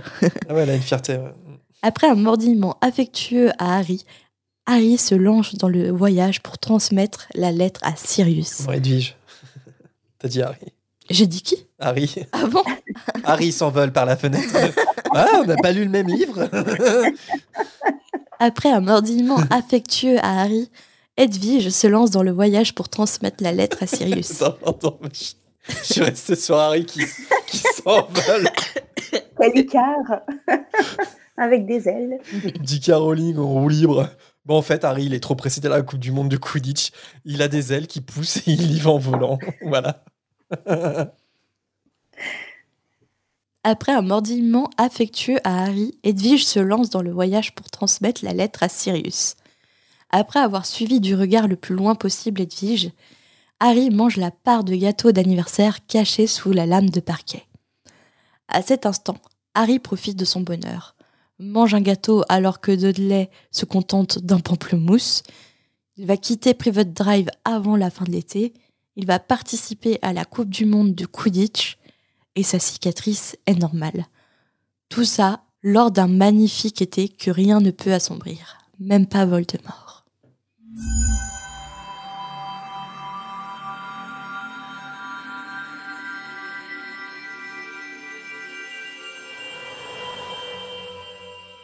Merci euh, Marina pour ce chapitre 3, l'invitation. Merci Jérémy et merci Vanessa. Bah oui, merci Vanessa. Merci Jérémy, merci Marina. On, a, on s'est tous invités Merci pour ce chapitre dire 3. merci. Euh, L'heure est au renommage du chapitre. Et pour choisir son. sélectionner un personnage qui nous a marqué euh, dans le chapitre, Vanessa, est-ce que tu y as pensé ou pas? À, Ouais. ren- à renommer, si tu devais renommer euh, ce, ce chapitre, que- que- quel titre tu donnerais? Alors, en titre, je donnerai une lettre inattendue. Oh Tout simplement parce qu'il y a un petit côté ironique sur le titre du chapitre, une lettre inattendue. Du coup, dans le chapitre, tu t'attends forcément à ce qu'il y ait une lettre. Du coup, c'est voilà, un petit peu ironique euh, pour euh, le lecteur. Euh, et aussi, c'est une petite référence pour Marina, pour un épisode, euh, l'épisode de- d'il y a 15 jours, avec sa superbe référence au Seigneur des Anneaux. Ah là, du coup, je me suis dit, je vais faire une petite référence en même temps avec un voyage inattendu, le Hobbit, tu vois. Ah oui. Je pense que Spécial casse dédié pour Marina. j'ai mis en colère plusieurs personnes, dont un de mes collègues. Moi, j'étais mais morte de rire. Attends, c'est le- Gandalf le gris con- con- contre Gandalf le blanc Mais surtout quand Jérémy, tu parles de c'est Saruman et Marina dit Qu'est-ce que c'est Saruman? Je sais pas. Et du coup, C'est quoi un hobbit je me suis tapé une barre. J'en ai parlé à Maxime, donc euh, mon mari. Après, et du coup, il me disait Mais Marina, elle a fait une référence au Seigneur des Anneaux. Et du coup, je rigolais. Bah, on, on en attend d'autres. On attend les autres références. Et puis, moi, j'aimais beaucoup, surtout, euh, Jérémy qui ramait parce qu'il comprenait pas. Mais c'était le même personnage qui avait mal tourné, machin. Enfin, bon, bref, c'était très drôle. Et voilà, je voulais faire une petite référence, une petite case dédiée euh, à cette référence ratée qui était très drôle. Moi, ça, en plus, ça me fait exploser de rire de, de parler d'un d'un truc et dont on qu'on maîtrise pas. Tu vois, par exemple, euh, le Floodcast, ils font ça. Le Floodcast, ils font des critiques de films qu'ils n'ont pas vus. Et je trouve ça ex- à exploser de rire. Et- Donc, on, a- on attend tes autres références à l'inière de Tolkien. Mais en même temps, euh, enfin, tout n'est pas écrit en fait dans notre épisode. Non, Ça, c'était écrit, ça, par contre. Voilà, le- on a- c'est dans le script. pardon. on, a, on a un fil conducteur, mais euh, par exemple, on a des digressions, comme vous savez bien. Et, et ouais, en fait, je m'y connais pas dans Le Seigneur des Anneaux, mais j'avais envie d'essayer de faire des références. Et oui, parfois, on parle de sujets qu'on maîtrise pas, mais c'est comme dans la vie. Et puis, c'est pas, c'est pas grave, quoi. Oh, puis on a déjà dit Ah bah des, grosses conneries. hein. Les fans du Seigneur des Anneaux euh, C'est me- m'excuseront. Mais du coup, j'ai eu le droit à ce que j'ai raconté l'anecdote à un de mes collègues qui est absolument fan du Seigneur des Anneaux. Et du coup, pendant ma pause déj, j'ai eu le droit au résumé du premier et deuxième film. Et ça m'a convaincu que f- j'adhérais pas du tout à l'univers. C'était très long pour moi. J'ai fini les yeux dans le vide. T'as raconté Tom Bombadil et tout. euh, le chapitre euh, qui n'a pas été adapté, non Je, je sais plus, sincèrement, à un moment, j'ai décroché. qu'elle n'a pas écouté. Du moment- coup, Marina, elle a gagné un ticket avec moi pour regarder les trois versions longues ce week-end. Ah non, je plaisante. Ah, ouais. Trop bien. Bah oui, moi j'aimerais bien. Ah, mais Bah, elle cool, pas. je vais faire des grosses siestes. Et ton renommage de chapitre, euh, Marina? Harry Potter et la coupe de feu, chapitre 3, à la faveur de l'été. Ah, att- Ah. attends, c'est Autre référence, mais c'est à la faveur de l'automne normalement, non? Oui. Ah, ok, d'accord, ok. Ah, t'as mix up un peu. Le chanteur tété. Bah, moi, c'est une référence musicale aussi. Harry Potter et la coupe de feu, chapitre 3. Vernon a accepté par erreur son invitation. Il a dû se courir dans l'heure. Il a dû se planter dans la saison. Je connais pas. tu connais pas? Comment? Attends, Vanessa, t'as reconnu ou pas Bah oui. Ah oui, ah oui, tu me rassures. Louise attaque. Oh là là. Elle a accepté par erreur. Mon connais invitation. pas. Enfin, je connais Louise Attaque, mais. pas Gaëtan. Roussel Enfin, Louise Attaque Non? Bon, bah, j'espère que les auditeurs, vous l'avez eu parce que je suis quand même une magnifique voix, il faut l'avouer. euh, Bah oui, oui, oui, tu as le rythme dans la peau. Alors Marina, par contre, tu connais Michel Leb, mais tu ne connais pas Louise Attaque. Ah, Louise, A- Louise A- non, mais Louise Attaque, je connais. Je connais Louise. Pardon. J'aurais dû faire Michel Leb. Je connais, je connais Louise Attaque, mais pas la chanson. Jérémy, il va falloir faire quelque chose. Ah non, mais j'ai des références très, très spéciales. hein. Ah, c'est vrai que c'est- c'est bah, c'est quand même un, un- un tube qu'ils ont fait, mais leur plus connu, c'est c'est pas celle-là. Et Louise Attaque, je connais que Je t'emmène au vent. Ouais, voilà, elle est bien, hein. je t'emmène. Je- au bain. J'avoue que voilà. Et je la chante particulièrement yaourt à part euh, Je t'emmène au vent. Je, je l'avoue. Et tu sauras que les n'est pas éternel et artificiel. On va faire brancher YouTube, Spotify ou Deezer après pour euh, pallier euh, ce manque hein, quand même. hein. Et si vous deviez euh, Et retenir. toi, Jérém? Bah, Ah si, ça y est, tu Ah, Ah là là, le rhume. Le rhume saisonnier. On est en train de faire Marina. Mais moi, je veux bien te le refaire si tu veux. hein. Et allez, encore un tour. Vernon a accepté par erreur son invitation. Non. C'était déjà suffisant la première fois.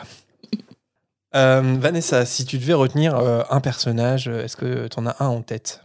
Euh, oui, évidemment, c'est Vernon. Ah, Parce que j'aime bien la petite torture que Harry lui fait subir. oui, c'est vrai que c'est de la torture. euh, Parce que pour, t'aimes euh, bien son éducation. Ah oui, tout à fait. Je vais appliquer ça. la même à mes enfants. Les modèles, les Dursley? Voilà. Ils ont déjà leur petit placard sous l'escalier qui les attend. hein. Euh, non, non, juste parce que euh, là, pour une fois, c'est Harry qui tient la barque et qui, qui arrive à faire ce qu'il veut. Et du coup, je suis contente de voir Vernon euh, se défricher la moustache là. Et ça me fait très plaisir. Voilà. C'est satisfaisant, ouais. C'est ça, un petit plaisir coupable. Et toi, Marina? Hum, Harry, pour son move euh, à l'encontre de. Sa manipulation Ouais, psychologique. J'aime bien Coxigru et Edwige aussi. ok. Ils sont trop chauds. C'est un peu. Je vois... Edwige et Coxigruche voient un peu la relation Sirius et Weasley en fait. Oui, euh, Coq qui tourne autour de Ouais. Edwige et Edwige qui est là en mode qu'est-ce que tu fais? Arrête C'est ça. Ouais. Et toi? Bah moi je pensais à un hibou mais Hyrule en fait parce que il a, quand même dû se reposer 5 jours après avoir livré les pâtés de Madame Weasley. hein. On, ou- on oublie euh, Hyrule. Puis sinon euh, le facteur aussi me fait marrer parce qu'attends le facteur il a quand même pris le temps de sonner et dire regardez ce que j'ai reçu pour vous c'est trop drôle. donc, euh, donc voilà mais non sinon en vrai euh, je retiendrai Hyrule. Ah ou sinon je retiendrai les pâtés. Ils ont bien bourré l'estomac d'Harry. Bon, j'ai toujours pas compris Le les pâtés. pamplemousse. Ah oui, le quart de pamplemousse. Ou on- Madame Weasley, Oula, en hommage à, à Ah bah sa oui. cuisine. Ouais. on peut aller très loin comme ça. Oui, oui. Il est temps de passer à la volière.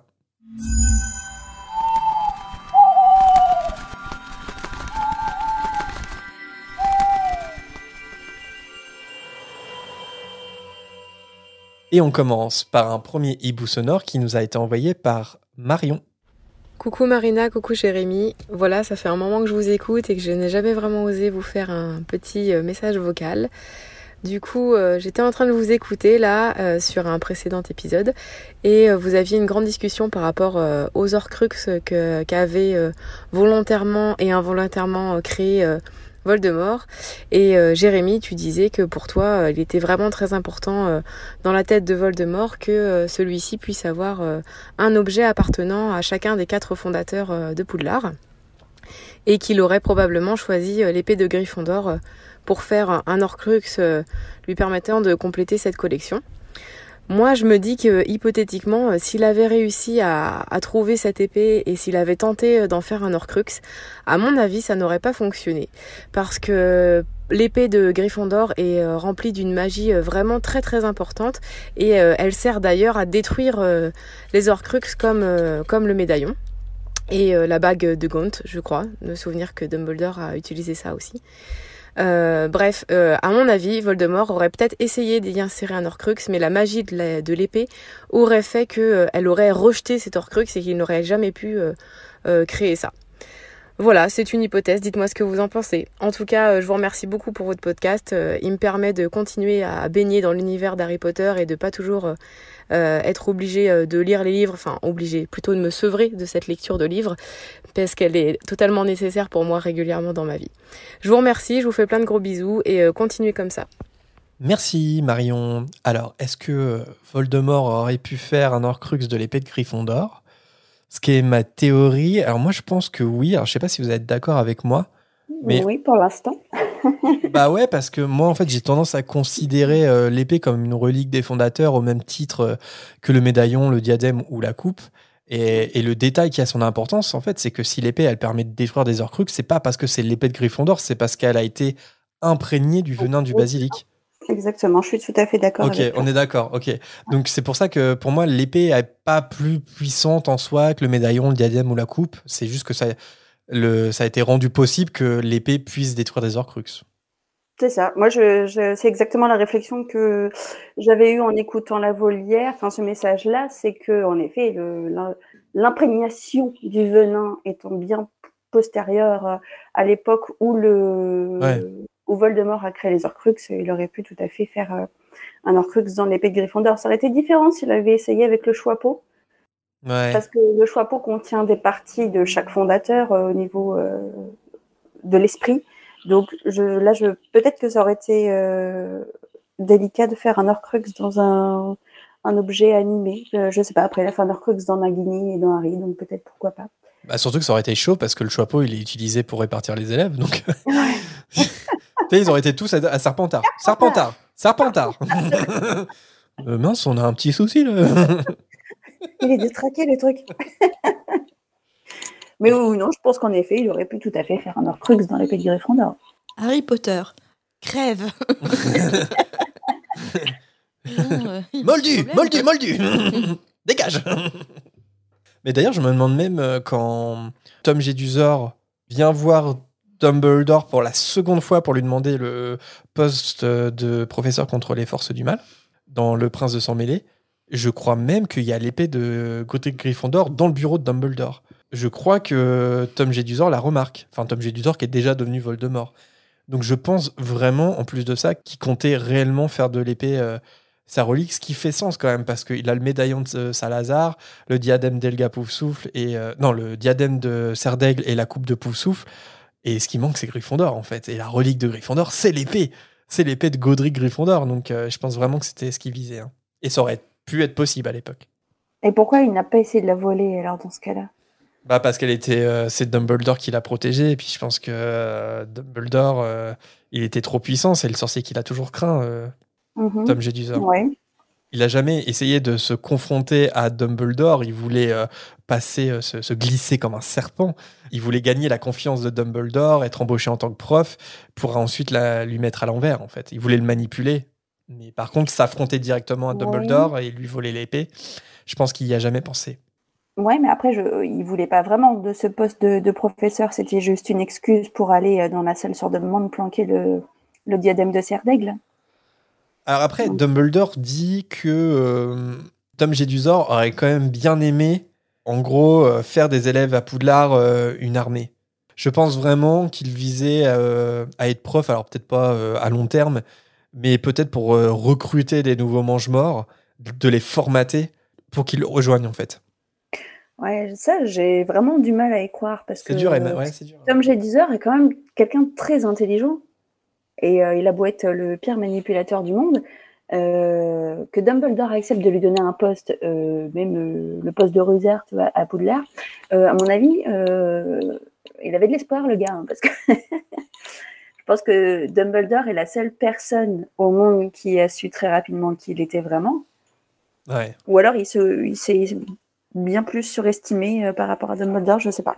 Ouais, il est naïf, euh, il est naïf complètement parce que euh, quand, quand il vient revoir Dumbledore la seconde fois, il se prend une clim euh, monumentale hein, parce que Dumbledore il est au courant de tout, il sait qu'il a déjà des mange-morts euh, qui sont à, à Préolard, etc. Enfin, il sait tout en fait et Voldemort il tombe de haut à ce moment-là.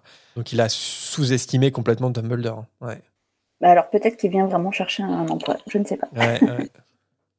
Et nous passons au hibou sonore de Clarisse. Hello Marina, hello Jérémy, j'espère que vous allez bien. Euh, voilà, je viens de finir la saison 3, j'attends avec impatience le début de la saison 4 et en attendant, je repassais sur euh, d'anciens épisodes et je me posais une question sur le fonctionnement du basilic. Euh, comment il choisit ses victimes? Est-ce qu'il faut nommer quelqu'un, ce qui supposerait que Tom, Jésus, Tom connaisse le nom des étudiants à Poudlard Est-ce qu'il peut, entre guillemets, détecter ou sentir les némoldus ou est-ce que c'était un peu random et, il a eu la chance de tomber sur des némoldus Voilà, j'espère que vous pouvez répondre à ma question. Bonne journée, à très vite. Merci Clarisse pour ton hibou. Alors je pense pas que Tom Jedusor nomme euh, les victimes, mais je pense que le basilic euh, détecte les nés moldus. Non, j'allais dire le basilic est né pour ça, mais non, pas du tout. Euh, mais je pense qu'il a été entraîné pour ça, en tout cas. Détecter les, les nés moldus, je sais pas si vous êtes d'accord avec moi. Pas trop. Non, moi non plus. Vous, pen- vous pensez que Tom Jedusor nomme Ouais. les victimes? Ouais, parce que Qu'il a choisi Colline et tout ça euh, Oui. Non, c'est des, c'est des hasards. Ça, c'est des accidents à chaque fois. Déjà de base, je pense que le, le basilic il ne fait qu'obéir aux ordres de l'héritier. Oui, tout à fait. Pour, le, pour qu'il sorte de sa tanière, il faut qu'il soit appelé. Ouais. Et je pense pas que le basilic puisse choisir de lui-même euh, repérer un émoldu et prendre l'initiative de lui-même Tu penses d'attaquer que ce les, émoldu. les victimes, du coup, c'était tous des hasards? C'est pour ça que moi, je, je pense que dans le cadre de la Chambre des Secrets, dans le tome 2, je pense que les victimes ont été désignées par euh, Tom Jedusor via le journal intime et que Ginny a fait en sorte que le basilic les attaque eux. Ce qui est un hasard, c'est que en fait, le basilic n'a jamais pu les regarder dans les yeux. Hmm. Mais euh, par contre, je pense que les victimes étaient toutes désignées, mais euh, peut-être sans doute par Tom Jedusor, parce que Ginny devait se confier dans le journal et euh, Je en pense fait, que le journal, c'était un peu le Death Note ouais, c'est ça, c'est que il a, je sais pas, il a dû targeter ses victimes euh, parce que Ginny euh, lui racontait trop de trucs et voilà, euh, que Colin Crivet était un émoldu, elle a dû, elle a dû le dire au journal. Et du coup, le journal lui a dit de, de tout faire pour, pour que le basilic attaque Colin Crivet, par exemple. Je sais, pas, je sais pas, mais en même temps, c'est vrai que c'est pas expliqué non plus noir sur blanc. Ah, donc, pas du tout. ouais. Enfin, c'est juste préciser que le basilic obéit à un maître. Il Par n'agit contre, ouais, pas je- de lui-même. Ce qui me fait dire quand même que du coup, euh, les victimes sont désignées par l'héritier. Et en, en l'occurrence, Voldemort à chaque fois. Je sais pas si Vanessa, t'es d'accord avec ça Euh, oui, en fait, euh, oui, euh, tout à fait. Certes, le basilic, il est obligé de sortir parce que son maître l'appelle, mais il faut bien qu'il sorte pour quelque chose. Donc, en effet, à la base, c'était pour attaquer. Oui, mais donc, en effet, c'était pas des accidents. Le seul fait qui est bien, c'est qu'en effet, ils n'ont jamais vu le basilic dans les yeux, donc ils ne sont jamais morts. Mais Ouais. j'avais jamais réfléchi au fait de s'il est sorti, c'est qu'il a été appelé, donc c'est pour euh, aller tuer quelqu'un. Donc, euh, Bah, je pense que c'est quand même ce qui s'est passé, oui. Mais Bah alors, tu penses que si son maître euh, lui demande, il a la capacité de tuer un sorcier alors? C'est pas dirigé spécialement Je sais pas, dans ma tête, le basilic, c'était. Bah oui, regarde, il cherche bien, il cherche à tuer Harry hein, dans la chambre des secrets. Parce que, Ah parce que vrai, Tom ouais. Jedusor lui demande. C'est un exécutant, hein, le basilic. hein. C'est une, créature qui est manipulée. hein. Et Mimi Géniard, c'est une euh, Némoldue ou c'est une sorcière? Non, non, c'est une Némoldu. C'est une Némoldue aussi? Ouais. Ah, D'accord. Après, de savoir, est-ce que effectivement c'est volon. Je sais pas, elle dit, elle est dans les toilettes, elle dit qu'elle entend une voix de garçon, comme c'est des toilettes pour filles, a dit, a dit au garçon euh, de dégarpir, et c'est là où elle tombe sur le basilic. Mais est-ce que Tom Jedusor ne savait qu'elle était là, parce qu'elle y reste toute la journée, et que du coup, il en a profité pour jeter son basilic sur elle? Euh, oui, alors peut-être.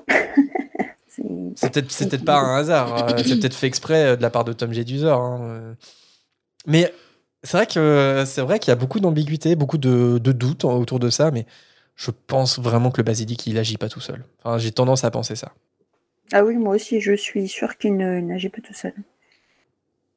Nous passons au prochain hibou sonore qu'on a un petit peu coupé et qu'on a reçu de la part de Adèle. Coucou la fréquence, alors j'avais une petite question pour vous.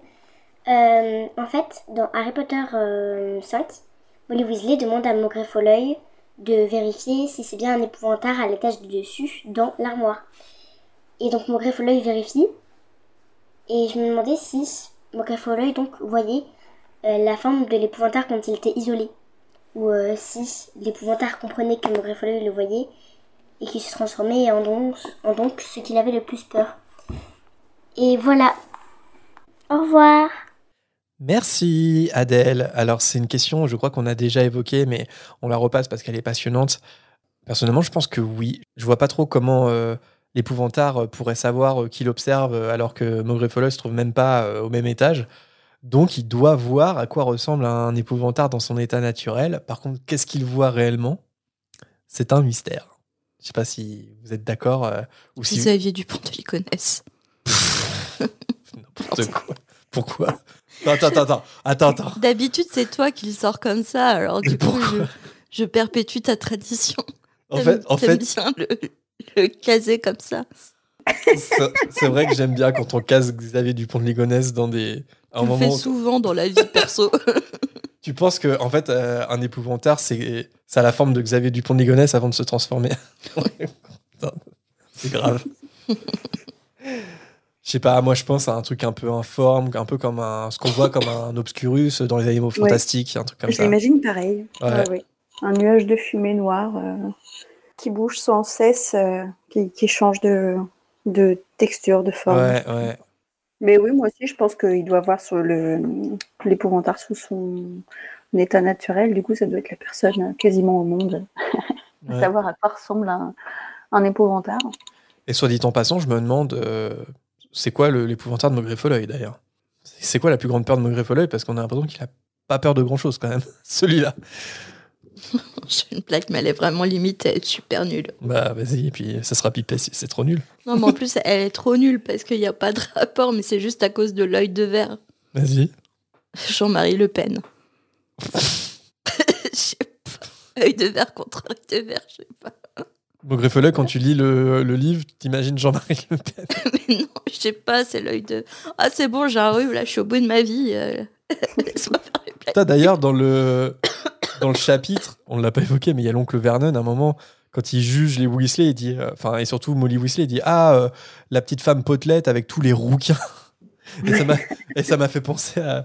Il y a un clip connu de Jean-Marie Le Pen, Oui. absolument horrible, Mm. et qui commence à se fighter avec euh, des gens dans la rue. Je vais te faire courir, moi, le rouquin. Ouais, rouquin, je vais te faire courir.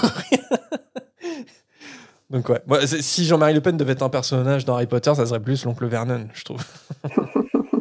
Ça serait clairement un mange-mort. Oui. Oui, oui, clairement. Nous passons au hibou sonore de Charlie. Bonsoir la fréquence, j'espère que vous allez bien. Petit 1, merci d'exister, de rendre mes pauses vachement plus agréables en vous écoutant. Petit 2, j'écoute à l'heure actuelle le chapitre 21 du tome 3.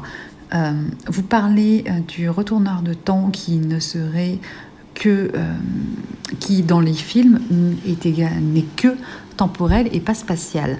Sauf que quand Hermione apparaît dans le cours de divination, elle n'est pas passée par une porte, rien du tout, c'est un genre de paf, je suis là. Donc finalement, est-ce que il n'est pas spatial également le retourneur de temps dans les films hein? Bref, je vous souhaite une bonne journée, à tout bientôt, je l'espère. Merci Charlie pour ton hibou. En effet, dans le film, ça, elle se déplace dans l'espace également, au contraire du livre. Où pour le coup, c'est le temps qui tourne autour d'elle. Non, c'est l'inverse. Non, c'était l'inverse. C'est l'inverse. Dans, les, dans le film, c'est le temps qui se déplace autour d'eux. Et dans le, dans le livre, c'est euh, elle se déplace euh, dans l'espace. Ouais. Après, ça dépend des moments hein, dans, dans, dans le film. en effet, à ces endroits-là, ça fonctionne comme ça, mais je pense que c'est plus un petit style euh, cinématographique pour montrer qu'il y a quelque chose qui ne va pas, qui n'est pas comme d'habitude. Parce que quand ils retournent euh, le temps, quand ils sont dans l'infirmerie, ils ne changent pas de place. Alors qu'à la base, ils sont pas du tout là à l'heure à laquelle ils remontent le temps. Euh, ils sont en bas, près de la. Ah oui, elle est en train de foutre une patate à Malfoy.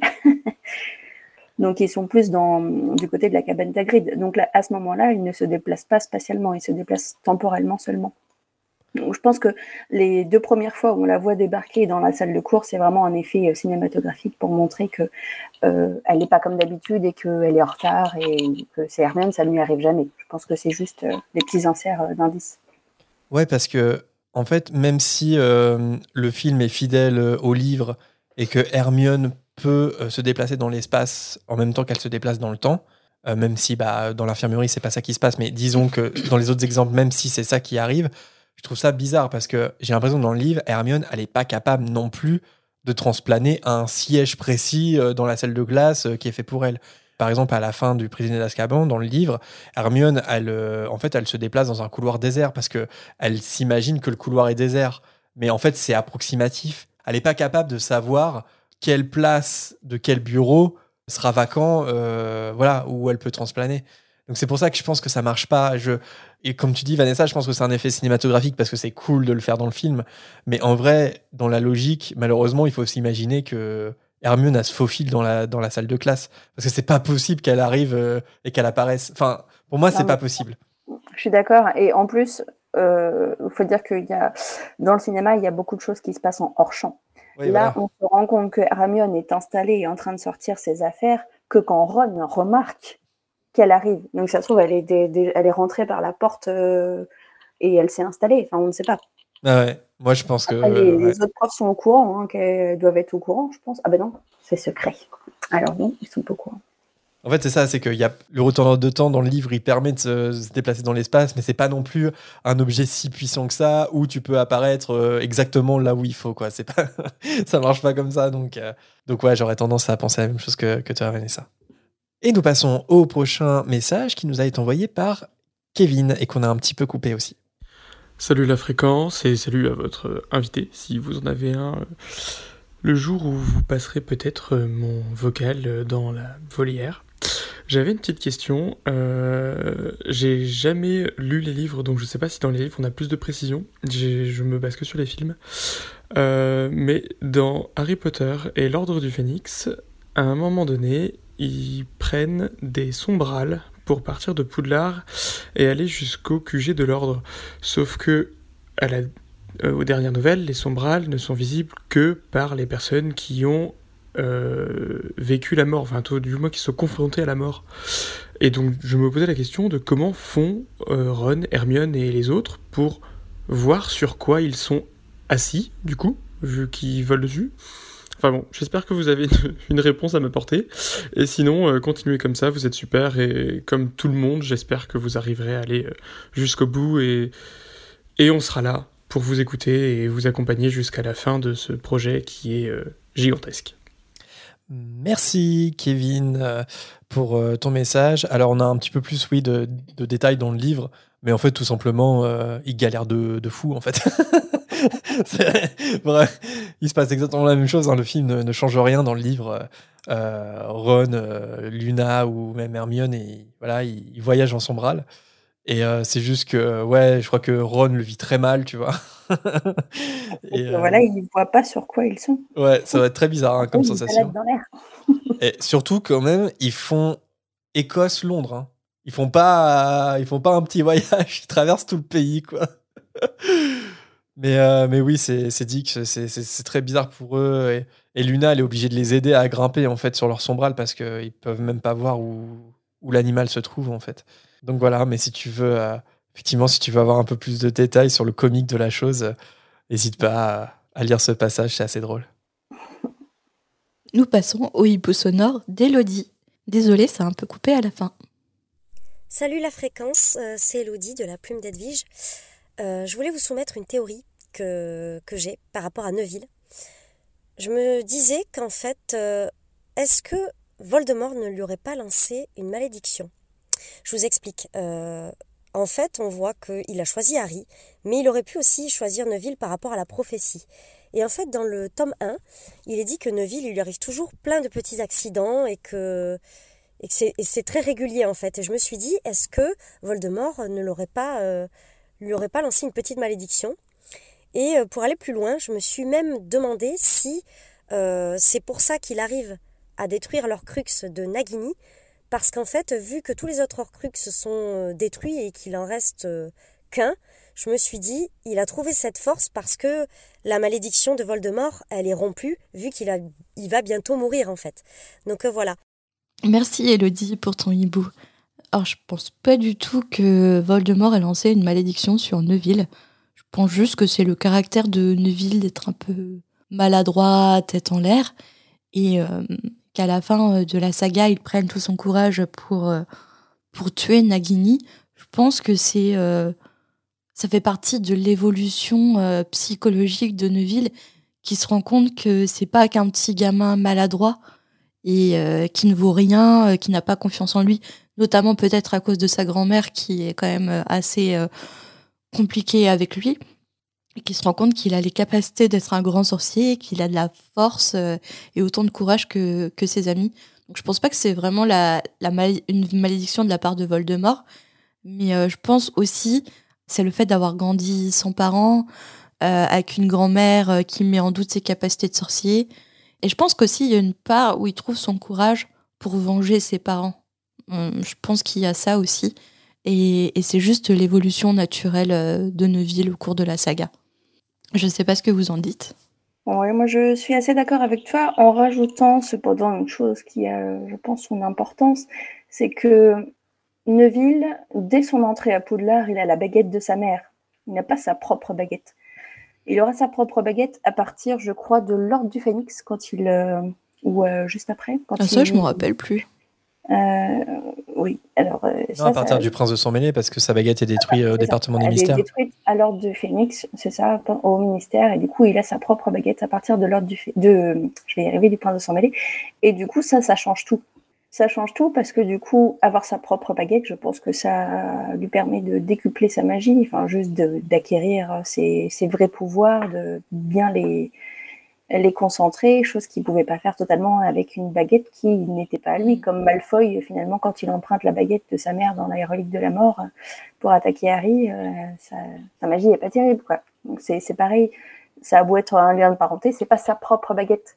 Donc je pense qu'en effet l'émancipation, euh, le fait de grandir et ensuite d'avoir sa propre baguette, ça change tout.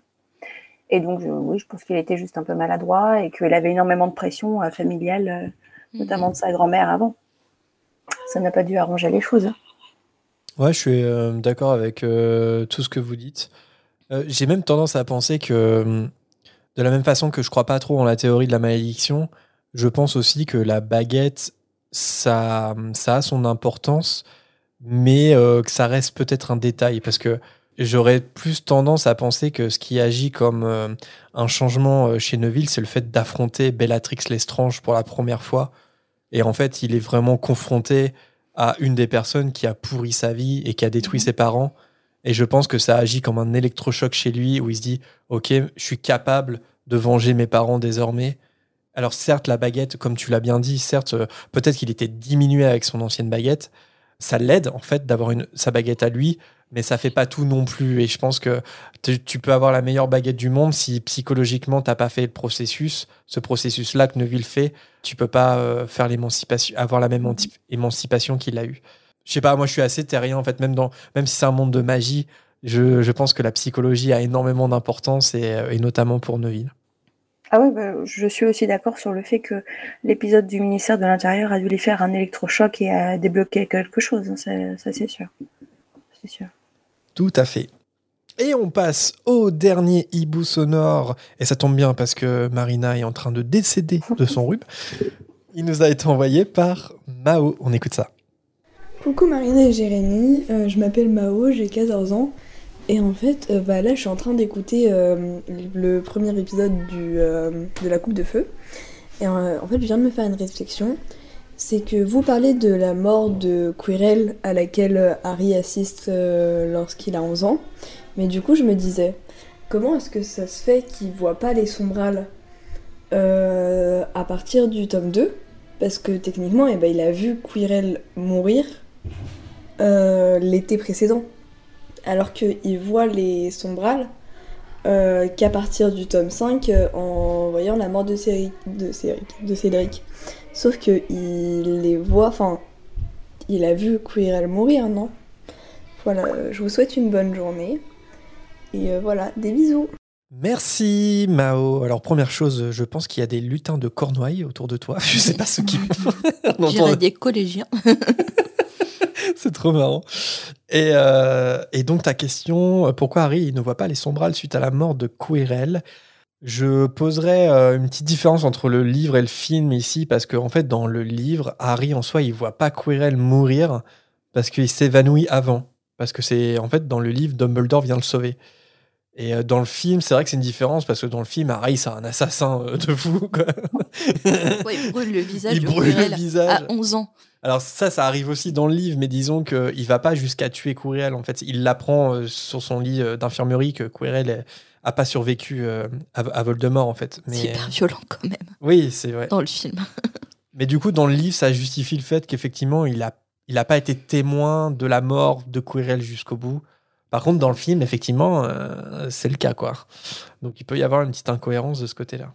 Mais Après, euh, le corps est désintégré, hein, il n'est pas vraiment. euh, Ouais, après, ouais, on peut. Est-ce que t'es vraiment mort quand t'es désintégré? Est-ce que euh, C'est les particules de ça ne survivent pas dans les airs hein, Et en fait, euh, Quirrell, il a fait un Horcrux, et c'est l'histoire sans fin, il revient. Ah, enfin. Ouf, Ah oui. j'ai ma suite. Ton personnage préféré. Non, d'ailleurs, euh, sur, le, sur le même sujet, euh, c'est quelque chose dont on a déjà parlé, mais il y a un petit détail un peu étrange, par contre, euh, sur euh, le cas des sombrales, c'est que Harry il voit Cédric Diggory mourir à la fin de la Coupe de Feu, et pourtant il reprend bien euh, les espèces là de, calèches là pour reprendre le train, le Poudlard Express. Et à ce moment-là, il ne voit pas les sombrales. C'est quelque chose qui a été, qui a été remonté jusqu'à J.K. Rowling. C'est la- Mais pourquoi Harry ne voit pas le sombral à la fin de la Coupe de Feu? Pourtant, il assistait à la mort. J.K. Rowling avait dit, dans un, je crois que c'était dans un chat ou dans une interview, elle avait justifié le fait que Harry n'avait pas encore fait son processus de deuil. et c'est pour ça qu'il ne voyait pas le sombral et qu'il le voit qu'à la rentrée prochaine. Bon, j'ai l'impression que c'est un petit peu une rustine parce qu'elle n'a pas forcément anticipé la chose, mais euh, ça ne tient qu'à moi. Bah, après, pourquoi pas euh, il faut que- Pourquoi pas? Non, mais pourquoi pas? Pourquoi pas? son bord sont complete pour euh, pouvoir voir les sombrales. Tu es à la moitié, tu vois que la moitié du sombral, tu es au tout début, tu en vois que 10%. enfin. Attends, ça aurait, ça aurait été encore plus bizarre qu'il voit la tête d'un animal et pas le reste. tu vois. T'es scroll is loading, tu vois. Oh. Et c'est terminé pour la volière. Un petit coucou à ceux dont on n'a pas retenu les vocaux sur cet épisode. Merci à Lou pour ses hiboux sonores sur Dumbledore, Drago et Luna. Et Clara pour sa question sur les dortoirs. À Léa à propos de Fudge qui ne croit pas Harry à la fin du tome 3. À Loli sur Bill et Fleur. À Axel sur Hermione et Pettigrew. Et enfin à Innie sur les maisons de Harry, Ron et Hermione. Même si vous n'êtes pas retenu pour cette volière-là, vous le serez peut-être sur une prochaine, donc n'hésitez pas à nous recontacter si vous avez d'autres questions. Et si vous voulez vous lancer pour la première fois, envoyez-nous votre petit hibou sonore d'une minute environ en message privé sur nos réseaux, ou ça marche aussi par mail à l'adresse fréquence934.gmail.com. Les portons loin de nos comptes Instagram, Twitter, Facebook et Discord sont tous disponibles dans la description. Il y en a pour tous les goûts en fonction des applis que vous utilisez. N'hésitez pas à follow nos comptes et à rejoindre notre Discord pour garder le contact entre les épisodes. Et bien sûr, abonnez-vous sur votre appli d'écoute pour être sûr de ne pas louper les sorties. Un grand merci à tous ceux qui prennent le temps de nous mettre des petites étoiles et euh, des commentaires sur les applis qui le permettent. Big up à Jade qui a commenté récemment sur Apple Podcast par exemple. Tout ça permet à l'émission d'être mieux référencée et potentiellement d'être découverte par euh, d'autres fans, donc ça nous fait toujours plaisir. De façon générale, vous pouvez aussi nous écrire à peu près n'importe où, on lit et on tente de répondre à tout. Bah, Vanessa, c'était vraiment trop trop cool de t'avoir. J'espère que tu as passé un bon moment avec nous. Oui, Et je pense très que bon. ça t'a rappelé des souvenirs du podcast et ça t'a peut-être euh, réveillé à nouveau ton envie de faire du podcast. Tout ça est un plan machiavélique en fait. Ah, Oui, oui, euh, je... j'ai l'impression de n'avoir jamais quitté le podcast. C'est comme le vélo. hein, tu- ouais, c'est vrai, c'est Ça vrai. revient direct euh, en selle sans problème. Euh, oui, non, je, je suis toujours euh, très contente euh, bah, de parler avec vous déjà. Et puis euh, de participer euh, à ce genre d'émission, ça fait toujours très très plaisir. Et j'espère euh, qu'il y aura une prochaine. Bah oui, bien sûr. De toute façon, tous les invités qu'on a déjà eus, euh, on peut très bien les réinviter. euh. Et puis, t'hésites pas, par exemple, s'il y a un chapitre en particulier, tu dis, ah là, il faut que. Là, j'ai envie d'en parler. Ah ouais, c'est Vanessa, c'est vraiment Vanessa là. Fait, ah ouais. Là, euh, j'ai fermé les yeux, je croyais que Vanessa, elle était en face de moi, tu vois. C'est c'est Vanessa a tout craché. C'est ma voix du matin. C'est Vanessa avec ton rhume. C'est Vanessa en dehors du podcast. c'est ça. Ouais, parce que là, j'ai une voix très professionnelle. Mais vous la reconnaîtriez pas. Et voilà, si- et dès que le micro est coupé, c'est plutôt bon, bah voilà quoi. Mais en vrai, je suis sûr que si jamais, avec euh, des membres, euh, des anciens membres de l'équipe du podcast, on reprend les micros. euh, euh, voilà, pour euh, des retrouvailles, je suis sûr que ça serait comme avant. Même s'il y a énormément de temps qui s'est passé, je suis sûr que le naturel reviendrait euh, Ouais. Hyper vite. Ah, parce mais que, complètement, je pense. Même si on est tous chacun chez soi, euh, à ça. distance, euh, oui, oui, je pense. Mais oui, parce que là, c'est comme si j'avais euh, pas quitté euh, le micro finalement. c'est ça. Ça se reprend très très vite. Merci, merci Vanessa en, en tout cas. Et si vous aussi vous, vous souhaitez nous accompagner sur un futur épisode de la fréquence, on vous rappelle que les candidatures se déroulent sur notre serveur Discord.